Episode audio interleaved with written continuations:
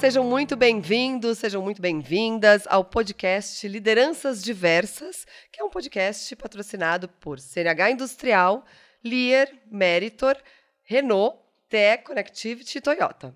Aqui vocês irão conhecer a história de grandes profissionais do setor automotivo e da mobilidade e seus desafios no setor e na diversidade também.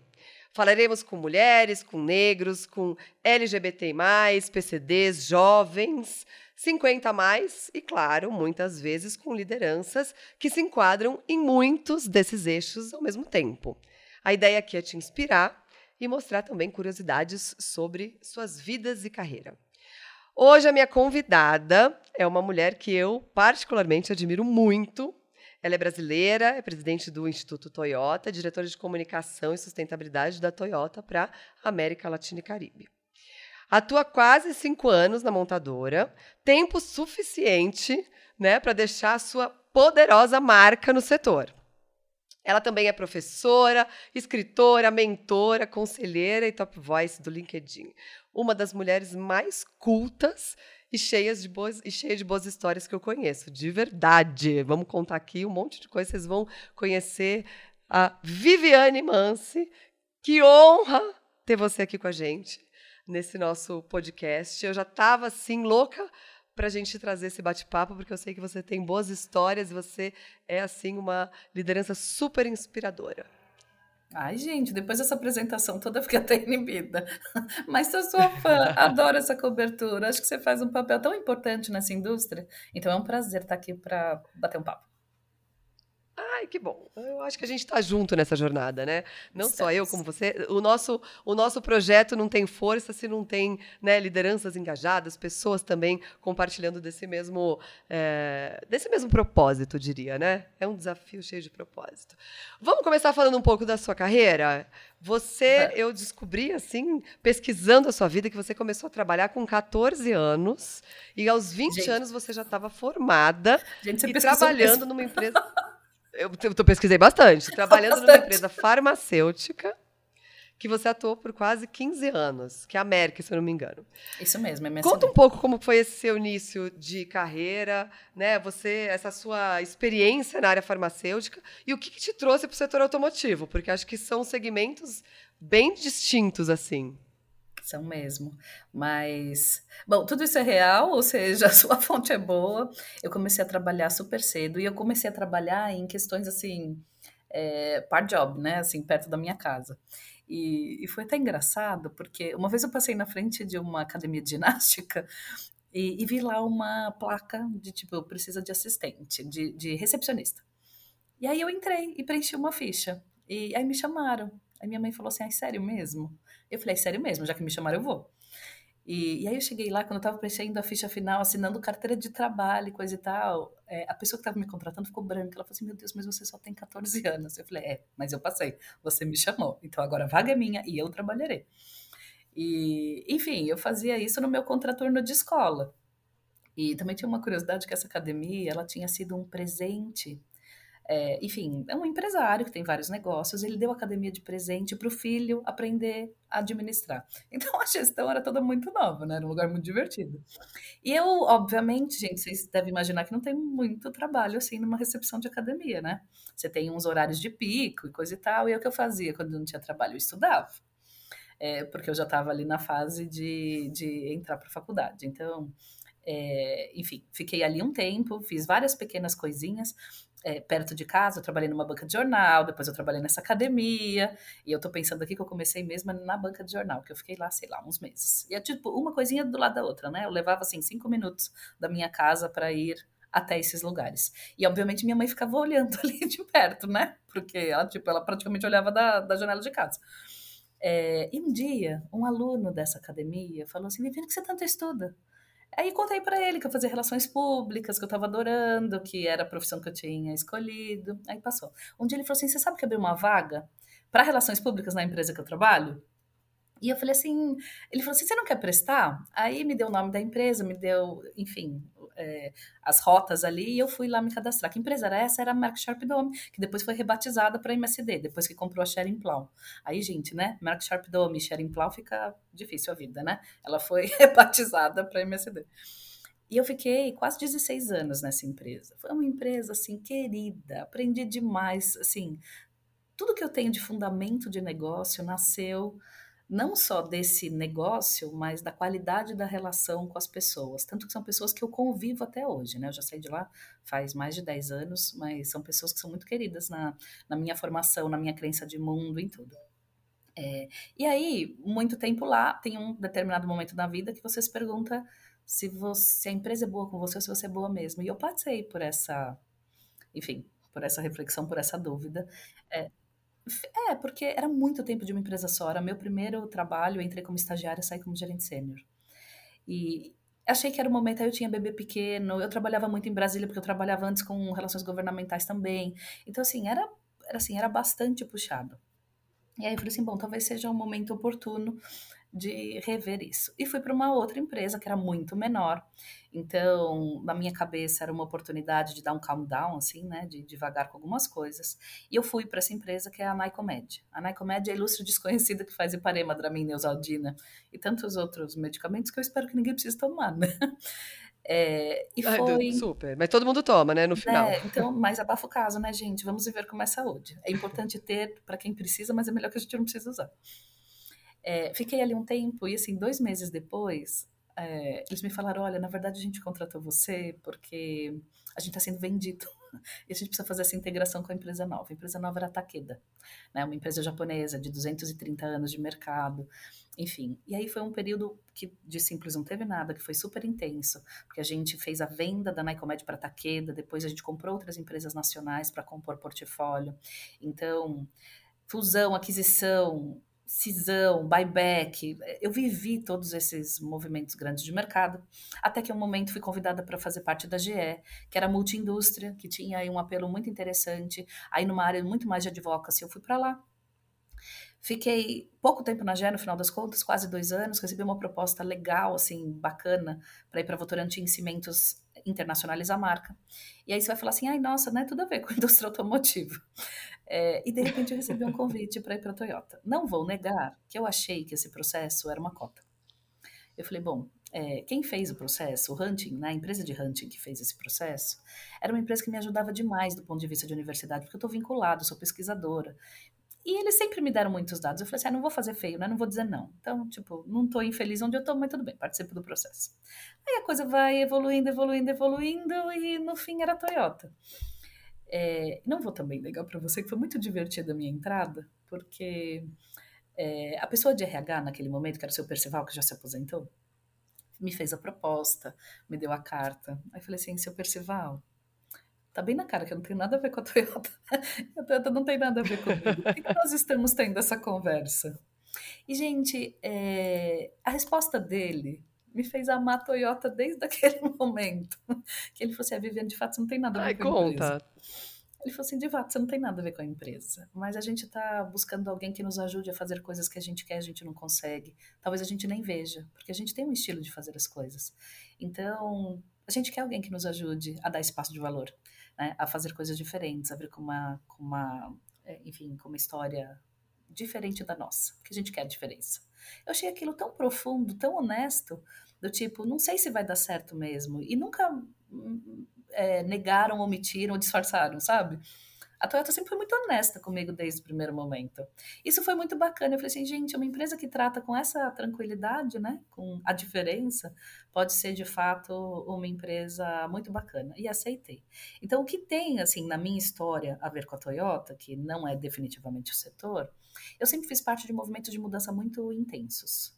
Eu participei de questões de reposicionamento uhum. de negócio, de cultura, muito intensos. Então, essa, esse foi o registro, na verdade, a história que a Toyota buscava. É, e eu tenho também uma característica pessoal que eu não sou conflitiva. Eu não sou uma pessoa que gosta de conflito. Eu medio bem porque eu acredito em diálogo. Então, isso dentro de uma cultura uhum. japonesa também é, é bastante valorizado. E aí, cá estou aqui. Aí passam três meses da minha jornada na Toyota. Aí eu pergunto para o Rafael Chang, presidente do Brasil. falei, Rafael, e aí? O que, que você acha? Né? Como estamos indo? E ele dá risada. Ele, ó, gente, ele parece uma pessoa muito séria, né? Da porta para fora, mas é uma pessoa assim, sensacional, né? Com um humor incrível dentro de casa. E ele falou: é, de fato, você não tem nada a ver com a empresa. E aí eu fiquei esperando, né? Do tipo, e ele falou, não, tá ótimo, continua assim, era isso que a gente queria. É, que bom que você não se tornou rapidamente um de nós, porque a gente acredita que essa diversidade faça diferença. Então, mesmo que eu tenha um estilo que lá atrás, quando eu entrei, fosse um pouco diferente da empresa, hoje eu me sinto, aliás, desde sempre, me senti absolutamente acolhida e respeitada, porque eu não tenho definitivamente uma abordagem que seja uma abordagem assim igual ao que existia antes, mas hoje eu já sinto que a empresa incorporou isso. Ou seja, incorporou que todo mundo seja como a Viviane? Não, mas incorporou que a gente possa ter modelos diferentes atuando juntos. E, e eu venho de uma crença forte nas questões de diversidade, que o que importa é diversidade cognitiva. Então não adianta, não adianta eu ter mulheres negras, trans, e o que mais né, você imaginar de diversidade dentro da empresa, todo mundo toma decisão da mesma forma. O que eu acredito é que a gente tenha que ter conversas de valor dentro de casa para tomar melhores decisões, porque a gente enxerga um problema ou uma questão sob diferentes pontos de vista. Isso um encontro de fato na, na Toyota. Que demais, que demais. E é engraçado porque a gente, isso não é tão comum na indústria, né? Você apostar num, num talento com essa bagagem toda de fora que não tem né, uma caminhada dentro da indústria. E foi tiro certo, com certeza absoluta. A gente que acompanha né, todo esse seu trabalho, não canso de dizer que admiro pra caramba, assim, porque eu acho que você tem feito um trabalho incrível aí na Toyota, né? Em Ai, diversidade, inclusão, tudo, tudo, assim. Não, eu tenho aprendido muito. Tanto que tá aqui, né? Para inspirar todo mundo. e eu aprendo muito, muito, muito na Toyota. Assim, ao mesmo tempo que as pessoas entendem meu estilo, a gente dialoga sobre isso, né? Quer dizer, é, tem algo também que eu acho que é um pouco particular, não de uma indústria específica, mas eu tenho um estilo amoroso de ser que é incomum para empresas em geral. Não é que é incomum para Toyota, é incomum para empresas em geral. É, mas porque eu acredito Total. que é uma forma de fazer as coisas. Né? É, eu acho que uhum. a, gente, a gente passa muito tempo dentro das empresas. Empresa tem que ser um lugar de realização. Se a gente não está sentindo realização, é disfunção, tem que corrigir. Não significa que o dia a dia é simples, não significa que a gente não tenha conflito, não significa que às vezes a gente não tenha que tomar decisões duras. Só que a desse, né, eu, eu, gosto de uma frase que eu ouvi há 10.500 anos do Fábio Barbosa, que é assim, o jogo é duro, mas tem que ser na bola, não na canela. Então eu acho que esse Exatamente. essa Adorei. discussão, né, de como é que a gente faz as coisas, como é que a gente é, torna esse ambiente mais propício para que as pessoas deem o seu melhor possível, é uma coisa que para mim é um é, eu persigo isso diariamente. Diariamente eu persigo estar perto das pessoas, ouvir com atenção, entender pontos de vistas diferentes do meu, entender esses conflitos e mediar para trazer um pouco mais de tranquilidade para as pessoas. Então, eu acho que função de liderança, aí não importa em qual nível de liderança que a pessoa está, né? Se ela é primeira liderança, se já está num cargo de executivo mais sofisticado, etc e tal, mas a gente tem que cuidar de um ambiente de segurança emocional. Porque aí, se as pessoas estão bem, elas produzem bem. Se elas não estão bem, elas não produzem. Então, é, é uma responsabilidade, né? É um estilo, porque não é um fim em si mesmo. E eu tenho tentado trazer isso como parte do meu dia a dia, porque eu acredito bastante nessa, nesse jeito de olhar as coisas. É, é, é, a comunicação é tudo, né? Diálogo é tudo, igual você falou. Não, não, adianta ter todas as ações, tudo acontecer se não tem um diálogo transparente, né? Não tem essa, esse ambiente de segurança psicológica, né? Igual você fala, porque senão vai tudo para água abaixo. Mas você também tem uma vida acadêmica, né? Como você mesmo disse, assim, super estudiosa, professora, né? Publicou livros, artigos, enfim. Eu, eu acompanho muito você nas redes sociais e vejo que você lê assim absolutamente é a pessoa que mais lê livro que eu conheço. Né? Você tem, Mas, gente, que eu não tenho bagagem... habilidade, né? As pessoas dançam, tocam, cantam. Eu não sei fazer nada disso, viu, gente? Então, mas assim. Você, a, a você mergulha na leitura, né? É, mas assim, nem li. Assim, eu leio livro técnico vez ou outra, mas eu gosto de literatura de fato. E eu gosto muito de literatura japonesa, eu gosto de literatura nigeriana. Então, são coisas que realmente me dão. Elas trazem um aspecto de entendimento do outro que eu acho fascinante. Então, eu curto. Quando eu. E consigo... é muito incomum, né? Eu acho. É, e é. Enfim, incomum, e é uma coisa é. meio solitária, né? Eu sou introspectiva. Então a leitura é uma coisa, ainda que seja mais solitária, é uma coisa que me acompanha de verdade. Eu, eu curto. E às vezes eu acordo com o olho inchado, né? Porque eu vou na, eu vou na, na história, no enredo, né? Mas é uma forma também de descompressão para mim importante. E aí, é, a produção acadêmica, ela, ela é algo que vamos dizer assim, empurra as minhas fronteiras para frente. Então eu gosto disso, sabe? O nosso trabalho, em qualquer organização, ele é muito puxado, ele é muito dedicado às necessidades bem terrenas, de como é que eu protejo lucratividade, de como é que eu faço negócio, de como é que eu faço comunicação, de como é que eu faço sustentabilidade, ESG assim para frente, e assim por diante. O espaço do pensar é um espaço que te empurra as fronteiras, né? O que está para diante, como é que eu chego lá, como é que eu me antecipo esses movimentos do mercado e do mundo. Então, no final das contas, ela retroalimenta demais o meu trabalho.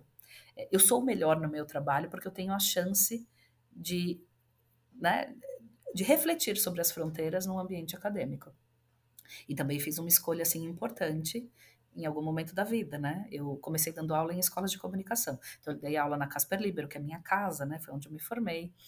É, eu fui seletista, né? Tive carteira assinada na Casper Libero durante 15 anos. Eu saí, eu pedi para sair da Casper Libero quando eu entrei na Toyota, porque aí estava claro que, era, que seria inconciliável.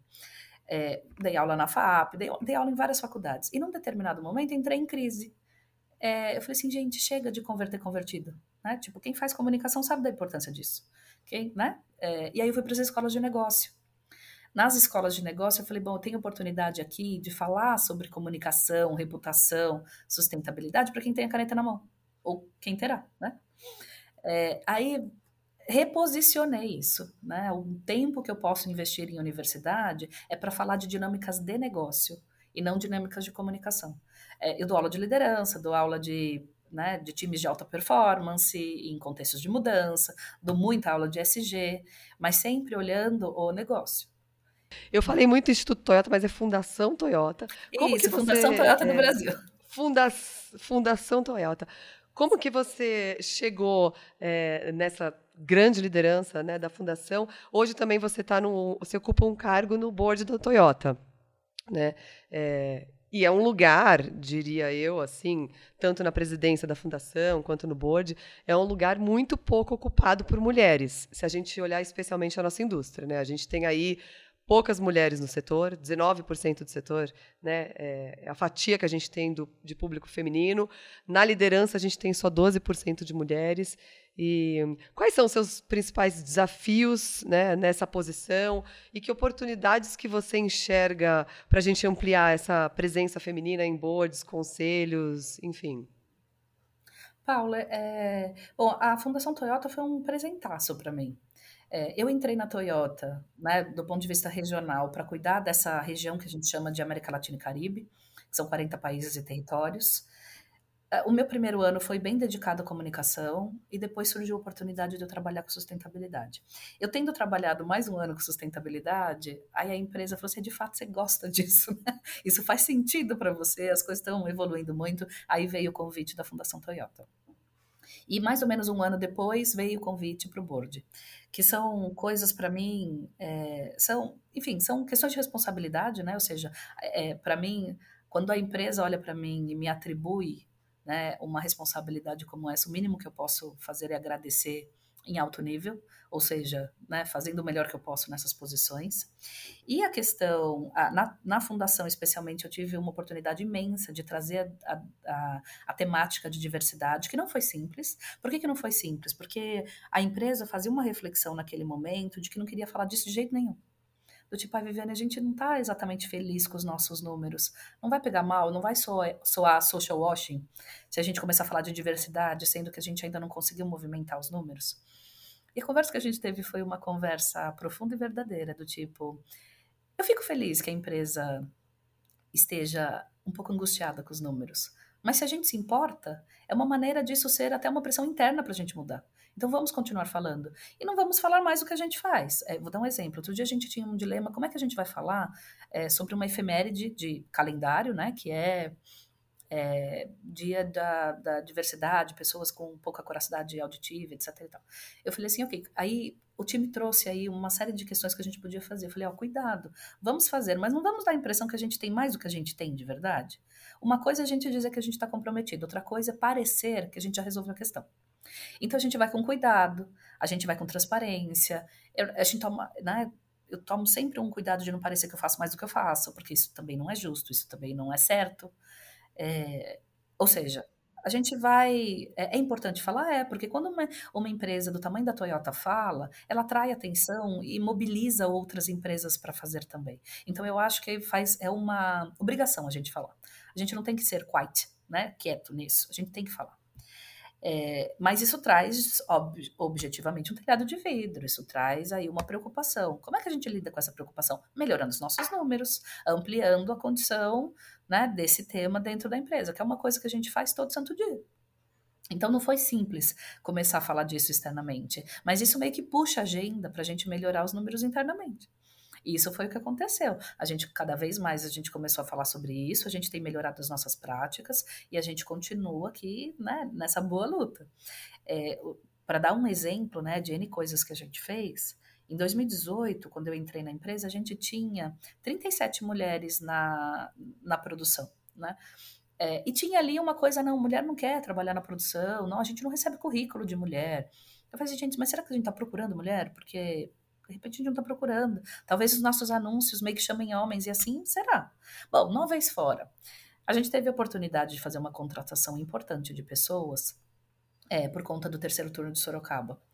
É, e adivinha, quase 40% da contratação foi de mulheres. Ou seja, aquilo que parecia um tabu não, que as mulheres não querem. Hoje eu tenho mais de 400 mulheres na produção, porque eu tive essa oportunidade né, de contratação por conta do terceiro turno. Então, quando você olha e compara os números das fábricas, em São Bernardo do Campo e em Dayatuba eu tenho um número menor de mulheres, mas em Sorocaba e Porto Feliz, que são as fábricas que trouxeram maior contingente de pessoas mais recentemente, eu já tenho os números crescendo aceleradamente são aprendizados e a gente continua aprendendo com isso. A minha entrada para o conselho foi até uma Duas coisas interessantes aconteceram nesse momento. Primeiro, bom, fiquei super feliz com o convite, é uma aposta no meu trabalho. É, enfim, o meu dia a dia, e você deve notar pela nossa conversa, para mim, comunicação e sustentabilidade são meios de ter um negócio melhor, mais rentável, mais produtivo, que entrega mais valor. Então, o, me, o meu olhar para o dia a dia é negócio, não é comunicação e sustentabilidade. Então, a entrada para o board reforça isso, reforça a minha contribuição em áreas que vão para além desta específica que eu sou responsável. É, e aí o Massa e o Shang me chamaram e falaram assim, ai Viviane, a gente só não queria que você interpretasse isso, que é porque você é mulher, porque você foi chamada porque você é competente. Eu falei, gente, deixa para lá essa conversa. porque não importa, né? As pessoas podem pensar que foi por conta disso, e tudo bem. Isso não tem que ser um issue, nem para mim, e nem para vocês. Né? Porque, é. ok, faz parte. A gente tem uma representação feminina muito baixa. E fica aqui o parênteses que a minha. O meu desafio na Toyota nunca foi ser mulher, ok? O desafio era ser nova, não mulher né? Numa média de idade. Jura? Mais... Mas você acha é... que também teve um desafio cultural, assim, pela cultura japonesa também, ter um pouco uma característica mais machista tem, e tudo mais? Você acha tem que um pouco. essa barreira gente, cultural também existe? Existe um pouco, pouco, não muito, por quê? Mas, gente, vamos sempre lembrar que as relações de poder são relações, né? Enfim, o outro é afetado por alguém que se deixa afetar por isso, certo? É que a gente vem de um contexto tão complexo dessas dinâmicas que quando a pessoa se sente exposta sobre uma determinada característica, é, as dinâmicas se estabelecem a partir daí. Eu sempre é, trabalhei num contexto e fui criada empresarialmente, né, assim, do ponto de vista de trabalho, num contexto que o problema do seu preconceito é seu, não é meu. Ele te atinge, não me atinge. Né? Eu te respeito no seu olhar sobre as coisas e sobre mim, mas este preconceito é seu, ele não me pertence. Então, eu fui criada nesse contexto muito protetivo, muito de eu aprender a me virar, né? De, enfim, de eu ter muito suporte disso, nunca ter. Tanto que eu fui me dar conta das questões de gênero tarde já tarde, tarde. Isso nunca foi uma questão na minha carreira. Uhum. Eu fui me dar conta que de repente eu podia ter aqui um perrengue que eu nem me dava conta muito tarde. Agora, a questão de ser nova, imagina que eu me formei com 20 anos. Então eu era muito mais nova sempre, né? Eu me tornei gerente aos 23, muito. eu me tornei diretora regional aos 38. Então aqui aí as pessoas param e olham e falam assim, tipo, qual a experiência que ela traz? né? Tipo, ela teve tempo de ter boas experiências para contribuir com a gente, então isso era mais desafiador. Mas enfim, eu entrei pro conselho, aí ficou aquela, né, aquele mal-estarzinho do tipo, ah, Viviane, a gente não queria que você pensasse que foi por isso. E eu falei assim, não, mas não tem problema, e se fosse por isso também não teria problema, né? Isso é uma característica, apenas. O importante é a oportunidade de estar lá, né? Não é? E aí, mas outra coisa muito significativa aconteceu comigo, que eu, eu passei uma semana sem conseguir ir ao banheiro direito, porque eu encontrava as mulheres no, tele, no, no, no toalete e elas falavam, ai Viviane, que incrível que você tá lá, porque agora a gente sabe que é possível. Ah, né, tipo, esse é um... Você leva um susto. Isso é fantástico, coisas, né? né? Você ser esse espelho, assim, você ser essa Exato. inspiração, total. Então isso é muito louco, né? Porque Elas, você que... representa uma Exato. coisa muito maior, na verdade, estando lá do que você imagina, né? É, e aí você se dá conta de que isso é, além de tudo, uma responsabilidade. Como é que eu exerço essa responsabilidade Total. no dia a dia? Gente, as questões todas de diversidade, né? A gente está aqui concentrando a nossa conversa em gênero, mas isso poderia estar em todas as áreas, né? De diversidade. É, em vez de falar, ó, oh, você não está dando espaço, não sei o quê, assim, eu estou numa reunião que eu vejo que alguém está tentando falar e não consegue, eu volto, eu falo, gente, você tem algo a dizer, eu queria te ouvir, você poderia contribuir? Então eu, eu, eu tô atento. É o teu poder de influência bem utilizado, né? É tão simples quanto isso, gente. Então eu não sou ruidosa do tipo, ah, temos o problema de diversidade. Não sou, não é meu estilo. Mas de vez em quando eu dou um toque. Eu falo assim, nossa, lista de promovidos, nossa, que curioso, não tem mulheres. Será que a gente olhou bem? Será que não tem um viés inconsciente que a gente talvez possa dar uma olhadinha melhor? Tá todo mundo confortável com isso? Né? Aí dá aqueles, né? Aqueles. É, tá bom, vamos olhar de novo que talvez tenha passado algo que a gente não tenha visto. E de novo, ninguém faz por mal, gente. É muito difícil você pegar alguém que conscientemente discrimine, sabe? Não tem. É, em geral, as pessoas vêm de um contexto que foi assim. Elas nunca tiveram oportunidade de ver outra coisa. Elas têm, enfim, algum estereótipo que a gente precisa desconstruir. As pessoas não fazem por mal. Se a gente acreditar que elas não fazem por mal, fica mais fácil dialogar para mudar esse comportamento. Então, a minha disposição é dialogar para mudar esse comportamento. É por que, que a gente tem, assim, alguns tipos... E, assim, às vezes, gente, estou falando só de um estilo de tomada de decisão. Eu até tenho diversidade física, né? Hum, mas todo mundo toma decisão do mesmo estilo. Será que é o único possível? Será que ele é o melhor para nós? Será que mais diversidade não poderia ajudar? É, e às vezes eu E é um questionamento que você tem que fazer o tempo todo, né, é. Vivi? Porque no fundo, é, é se você para, a coisa para de, de avançar também, né? É, mas o que acontece? Essa questão de representatividade dentro de casa importa, porque hoje eu vejo muito mais gente fazendo isso. Então hoje não é vivendo sozinha, tá muito longe disso, gente. Hoje a empresa inteira entende que isso é um campo tranquilo de diálogo. É, a gente não pode esperar que todo mundo tenha. A gente pode esperar exatamente paz dentro da empresa, né? Paz no sentido de, tá bom, todo mundo tem a mesma decisão, o mesmo olhar sobre as coisas, nossa, concordamos sempre. Não é para ser assim. O que a gente precisa é, ah, eu penso diferente de você, deixa eu trazer o um ponto aqui pra gente entender se isso faz sentido ou não. Agora, o aceitar essa ideia diferente não é uma coisa trivial, né? É, mas a gente sempre fez assim. Eu falei assim, gente, o nosso compromisso tem que ser com o futuro, não com o passado. Então a gente sempre fez assim, olha que ideia, que, olha, que coisa boa a gente poder fazer diferente. Então, é o. E dá trabalho tentar isso. fazer dessa forma, né? Porque eu acho que é um, é um diálogo curtem, conflituoso. Gente. As pessoas curtem. Tudo, diálogo super. é isso, é troca, né? Então a gente tem feito isso, é isso tem reverberado nas áreas. Obviamente, hoje a gente já tem um ambiente interno que permite que muito mais gente faça isso. Então a gente tem deixado um jeito que era muito muito de uma maneira pré-definida, né? Foi um aprendizado. É, e assim, você pega uma cultura de uma empresa que se tornou uma das maiores do mundo, né? Que teve uma história de sucesso durante seus 80 anos de vida. Não é simples você falar para as pessoas, olha, tem um jeito melhor de fazer as coisas. Porque as pessoas avançaram muito fazendo do jeito que elas faziam. Então, é, a gente, de novo, precisa ir com amor, gente, não é com porrada. Assim, um grito nunca levou alguém mais longe do que um elogio. Né? E funciona no dia a dia também. Se você adorei, adorei, é muito isso. É, você chama para conversar, chama para dar ideia, as pessoas aceitam. Ah, todo mundo aceita igual? Não, de vez em quando tem uns namorados. Ah, tudo bem, faz parte, gente. Porque em casa tem, na escola tem, nas nossas relações tem. Então a, a empresa não é o algoz por ter. Só que a gente, com jeitinho, precisa trazer a perspectiva do diálogo de volta. Tá tudo bem a gente ter opinião diferente. A gente só precisa considerá-las para entender como é que a gente toma a melhor decisão. Vamos falar de ESG, porque eu acho que é um tema que Vai. pulsa aí dentro de você também. Gosto, gente. Né? Acredito é... completamente nisso. Eu... É você.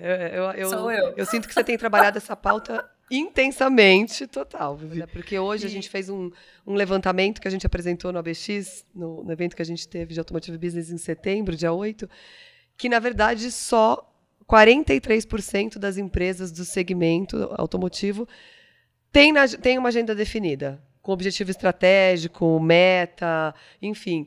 25% das empresas admitem que sequer dominam o conceito. Veja bem, é um número ainda muito alto, né? Se a gente for pensar. É um número tenso, né? Qual é a sua visão, assim, desse tema? Eu sei que você, assim, abraça esse tema, defende pra caramba, trabalha isso muito bem aí. Você acha que é possível a gente pensar num greenwashing em vez de um greenwashing, que é o que acontece Ai, muito? Sou super dessa narrativa, viu, Paula? Porque o que eu acho que, assim, é, quando a gente pega, e a gente está num grupo assim muito privilegiado de empresas muito grandes, né? Então a gente trabalha com uma maioria de empresas internacionais que tem que seguir padrões internacionais para operar. Né? Uma coisa é você ser uma, uma empresa muito de nicho num país específico, não é o nosso caso. Nós, nós, estamos falando de empresas grandes que têm operado dentro de legislações diferentes, complementares e globais. Então, é, o que eu, o meu palpite é que as empresas fazem mais do que elas falam. Por um lado. Né? Então, tem coisas que talvez elas não estejam colocando aí num frame de ESG e seja, e elas não estão simplesmente conectando as pontas dentro de casa. Então, o número de. É, vou falar uma coisa idiosincrática aqui. O número de 23, de nunca pensamos nisso, me parece muito alto. A empresa deve estar fazendo coisas que o respondente ou a respondente da pesquisa não deve ter levado em consideração. Mas, por outro lado, eu acho muito baixo 43% de empresas comprometidas com o tema. Porque a minha, a minha questão é: Santo Cristo, como é que você vai dar certo se você não pensar nisso? Né? E aí eu achei, e eu participei da, do, último, do último congresso de vocês, da, da Automotive Business e uma pergunta no meu painel que foi tão é, que eu achei que tão, foi tão importante do, do mediador da, da nossa mesa é como é que a gente tem lucro apesar do propósito? E eu falei, não, não, não, vamos voltar três casas. Como é que eu tenho lucro se eu não tiver propósito? Né? Então, eu acho que a gente está num momento, né, que essas coisas elas não são uma ditadura do ou. Não é que eu vou ter lucro ou eu vou ser legal. Não, não. Eu tenho que ser ter lucro sendo legal. Porque essa é a nossa responsabilidade, a responsabilidade da nossa geração. Né? Então, é, enfim, a gente precisa rever as coisas. Então, o que é, eu acho que ainda é um desafio de setor é a gente imaginar que nós estamos falando de um tema que é muito transversal, dentro de um olhar para organizações que sempre foram muito é, matriciais, né? O olhar de ESG te obriga a olhar a empresa de um jeito mais sistêmico, de um jeito mais transversal e colocar coisas em contexto. Imagina que o modelo que nós definimos operar na Toyota é um modelo ESG minha responsabilidade, né, minha área, é, eu opero fazendo governança. Eu opero sendo liaison, de certa forma, desse tema. Mas, seguindo as melhores normas internacionais, a responsabilidade fim de um tema tem que estar na área fim do tema. Então, assim, ah, questões sociais da empresa da porta para dentro. É natural e necessário estar em RH, não tem que estar debaixo de mim. O que eu tenho que ter é um diálogo com eles para a gente entender como é que isso conversa com as outras demandas de ESG. Então, o que a gente faz, assim, é um trabalho, é um olhar, é uma dinâmica que ela parte, né, o bom funcionamento dela parte de uma boa governança, governança no sentido, né, aqui para muito para além de ética e compliance, mas para como é que eu crio cultura de sustentabilidade, olhando isso de um jeito sistêmico e transversal no negócio, e ela conta com as áreas. Então é minha responsabilidade direta, mas por outro lado é uma responsabilidade descrita em objetivos do, do ano de todas as nossas diretorias. Então isso ativa rapidamente as pessoas. O que é muito bom. Como é que eu ativo de um bom jeito? Precisa educar, precisa dar repertório para as pessoas. Às vezes, elas não estão ligadas é, em algum elemento específico, simplesmente porque elas não pararam para pensar sobre isso. Uma vez que você consegue fazer isso, isso toca as pessoas, elas se comportam de um jeito diferente, trazem soluções de um jeito diferente. Algumas questões que a gente tem hoje de economia circular na Toyota, que são incríveis, vieram das, das próprias pessoas, não foi um lampejo de um diretor, gente. Vieram lá da ponta, vieram lá da linha, vieram né, do nosso dia a dia. E é isso que é bacana. Hoje a gente faz live interna, sempre aberta, né? Hoje a gente faz uma live interna, vem 700 pessoas. As pessoas querem saber sobre isso. Então, a gente tem incluído a nossa cadeia, inclui fornecedores, concessionários, amigos, quem quiser, a gente pô, né, quer participar, a gente abre. O Banco Toyota é um super parceiro nosso. Aliás, eu estou aqui hoje no banco. É, e a gente tem feito isso a muitas mãos. Agora, isso é necessário, gente, porque a gente tem, um, obviamente, uma responsabilidade com o negócio, com as matrizes, com acionistas, mas a gente não pode achar que isso é tudo, né? Assim, a gente também é cidadão do mundo, a gente também, né, deixa um registro. É a tal responsabilidade social, que né, que a gente faz. tem também, né? Não, e no final das é, contas, gente, por, por trás de um nome fantasia, não vamos esquecer que existe um negócio lá que chama razão social. Eu não posso me furtar Exatamente. ao dever de fazê-lo. Agora, é, às vezes a gente olha para isso com uma certa né, como se fosse um olhar de risco, do tipo, ah, o que, que eu vou ter que abrir mão para ser mais legal? É um olhar, gente. Eu só, é, o que eu gosto de fazer é o convite. É, é muito bom você olhar para trás e ver que você pode fazer muitas coisas bacanas para o seu negócio, de ser mais competitivo, lucrativo, interessante, atraente, bom, bom para os clientes, uma marca relevante, e fazer isso melhorando a vida das pessoas. Então, por que não? A nossa pergunta é, tem que ser por que não? E aí, e aí, finalmente, né, embora a gente não faça isso por conta de reputação, e a gente gosta muito, eu gosto muito das palavras do Massa, que é o nosso CEO de América Latina, ele sempre, a Toyota é muito nominada em rankings de reputação, vários deles no mundo inteiro. E sempre que sai um ranking, isso começa a aparecer na mídia, ele sempre chama os empregados, né, a nossa turma interna, e fala, gente, é muito, dá muita honra a gente ouvir isso, mas não se, não se esqueçam que isso é o resultado e não o nosso objetivo. Quando a gente faz tudo direito, esses resultados vêm. Né? Então, eu acho que esse é um pensamento muito fundador. É importante ter uma boa reputação para poder operar? Claro que é, mas é mais importante ainda a gente fazer o certo. E aí a reputação virá. E quando a gente olha a reputação aqui no Brasil da Toyota, no ranking da Merco, que é um ranking que a gente olha com muito cuidado, a gente aparece em 13 lugar no Brasil, entre todas as indústrias brasileiras, o que para nós é uma honra, porque o Brasil tem indústrias diversificadas. Então a gente está falando de grandes empresas na nossa frente, né? Eu estou falando de Itaú, Bradesco, Google, é, Boticário, Natura. Mas quando a gente vai para o ranking de ESG, que é um filhote da Merco, a gente aparece em 11 lugar em ESG e em sexto em meio ambiente. Ou seja, se você for imaginar que a gente está num momento muito mexido do mercado, né? Que todo mundo tem olhado para a eletrificação e tem buscado respostas de como é que a gente diminui nossa pegada de carbono. Eu fico muito feliz de entender que a percepção das nossas audiências variadas sobre o nosso compromisso ambiental é bem percebida porque a nossa escolha não é uma escolha trivial. A Toyota, é, enfim, eu imagino que todo mundo que está meio ligado ao, ao setor né, veja isso mais claramente, mas a Toyota decidiu eletrificar aos poucos, eletrificar a partir dos híbridos. Então, dos 20 milhões de veículos eletrificados que nós já vendemos, 19 milhões são híbridos. Por que, que nós tomamos essa decisão? Por várias questões. A primeira delas é que é uma decisão que não cabe somente a nós, indústria a gente precisa tomar essa decisão à luz de infraestrutura disponível e de matriz energética disponível em cada um dos países. Então, criar várias Que é um grande desafio hoje aqui no Brasil, né? Exato, e várias rotas tecnológicas nós fizemos. A gente tem desde os carros híbridos, né, com o pioneiro Prius, é, até o carro movido a célula de hidrogênio, que é o Mirai tudo isso está disponível. Agora, o que a gente oferece no país? Se as pessoas me perguntam aqui no Brasil o que eu prefiro, gente, é claro que eu prefiro Corolla Sedan e Corolla Cross. Por quê? Porque eu produzo aqui. Eu compartilho emprego e renda. Então, quando a gente olha até do ponto de vista global, mas isso recai sobre nós localmente também, ele é um desafio de E, porque eu preciso descarbonizar, mas ele também é um desafio de S, né? De como é que as pessoas participam desse benefício. Se a gente ele eletrificasse de uma vez, além de você tirar um problema de um lugar e pôr no outro, né? Se eu for direto para o elétrico, é, no caso do Brasil, é, eu deixaria de considerar uma vocação do Brasil para biocombustíveis. Um carro Corolla Cross abastecido com, com etanol, ele é 70% mais limpo do que o mesmo carro abastecido a, a gasolina. Então, a contribuição dele de E, na letra E, né, em meio ambiente, ela é, ela é importante, ela é grande.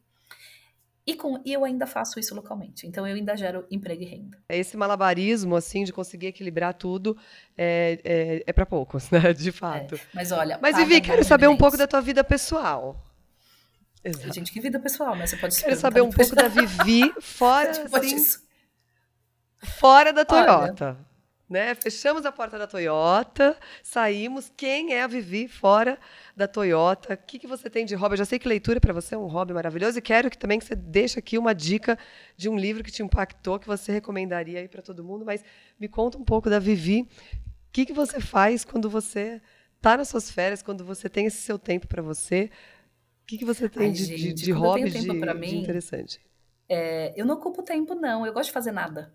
Então, nossa, o que você faz nas férias? Eu falo, nada. Eu vou para as férias sem planejar. Eu gosto de, de, ver o tempo passar, eu gosto de admirar meu teto branco. Essa, quando eu descanso, eu descanso. Então, eu não ocupo tempo fazendo mil outras coisas. É, e eu sou de pequenos grupos, eu não sou de grandes grupos. Eu gosto de receber em casa. É, a pandemia estragou bem isso, né? Mas eu, a minha casa é praticamente uma rave. Eu, eu recebo gente assim, dia sim, outro também. Recebia, né? Agora a pandemia meio que estragou isso. É, e agora também estou dando uma reformadinha nas coisas e para voltar a receber as pessoas, porque eu gosto bastante de receber. É, sou, eu sou bem ativa nas redes sociais, eu gosto. É, para mim é um ambiente de escuta importante. Te acompanho e recomendo que todos te acompanhem. Obrigada. Eu, eu não sou muito facebookeira, eu tô pouco, bem pouco no, no Facebook, mas eu acompanho bastante o LinkedIn, eu posto. Eu tô no Instagram também, mas aí com questões muito, muito pessoais, aí praticamente não falo de trabalho. É, eu gosto das leituras, mas leitura para mim, sabe que nem é um hobby, né? Leitura para mim, assim, é, é, é, uma necessidade, uma necessidade, assim, de entender em que mundo estamos para onde É uma vamos. atividade diária, praticamente. Uma atividade, uma rotina de descompressão. Assim como as pessoas correm, eu leio, tipo, funciona da mesma coisa para dar uma esvaziada na cabeça e coisa e tal. É, eu, eu gosto de trabalhos manuais, eu faço todos. Eu, eu, eu bordo, eu bordo todo tipo de bordado, eu... É, tudo que tem a ver com linha eu faço. Eu faço tricô, eu faço crochê, eu bordo, eu faço caicó, eu faço bordado da Ilha da Madeira, eu faço ponto cruz, faço, quer dizer, faço, né? Veja bem, não faço, mas sei fazer. É, eu bordei o enxoval de todas as minhas amigas quando elas casaram. assim, foi meu presente, meu presente foi com a minha energia, foi com o meu desejo sincero de vida eterna, né? De, de, de boas relações. Hoje em dia eu já não faço, né? Eu de vez em quando ainda faço alguma coisa, ainda dou uma descomprimida, ainda tenho tudo isso em casa, faço algumas coisas, mas não faço mais intensamente, porque é, eu vou com os dois pés no trabalho, eu acho divertido, eu gosto da minha atividade, eu gosto do que eu faço, eu acabo me dedicando muito mais. Eu tenho o Guilherme de 13 anos, é, o Guilherme é uma figura, então acompanhar a rotina do Guilherme é muito divertido, então é uma coisa que está nos nossos dia a dias. É, no nosso dia a dia, então sempre que eu posso hoje, enfim, quando eu posso, quando eu estou em São Paulo, que também não é muito comum, mas eu levo na escola, busco na escola, e aí eu vou organizando o dia a dia em torno dessas questões. É, enfim, e pensando nessa questão de filho, né? do ponto de vista pessoal.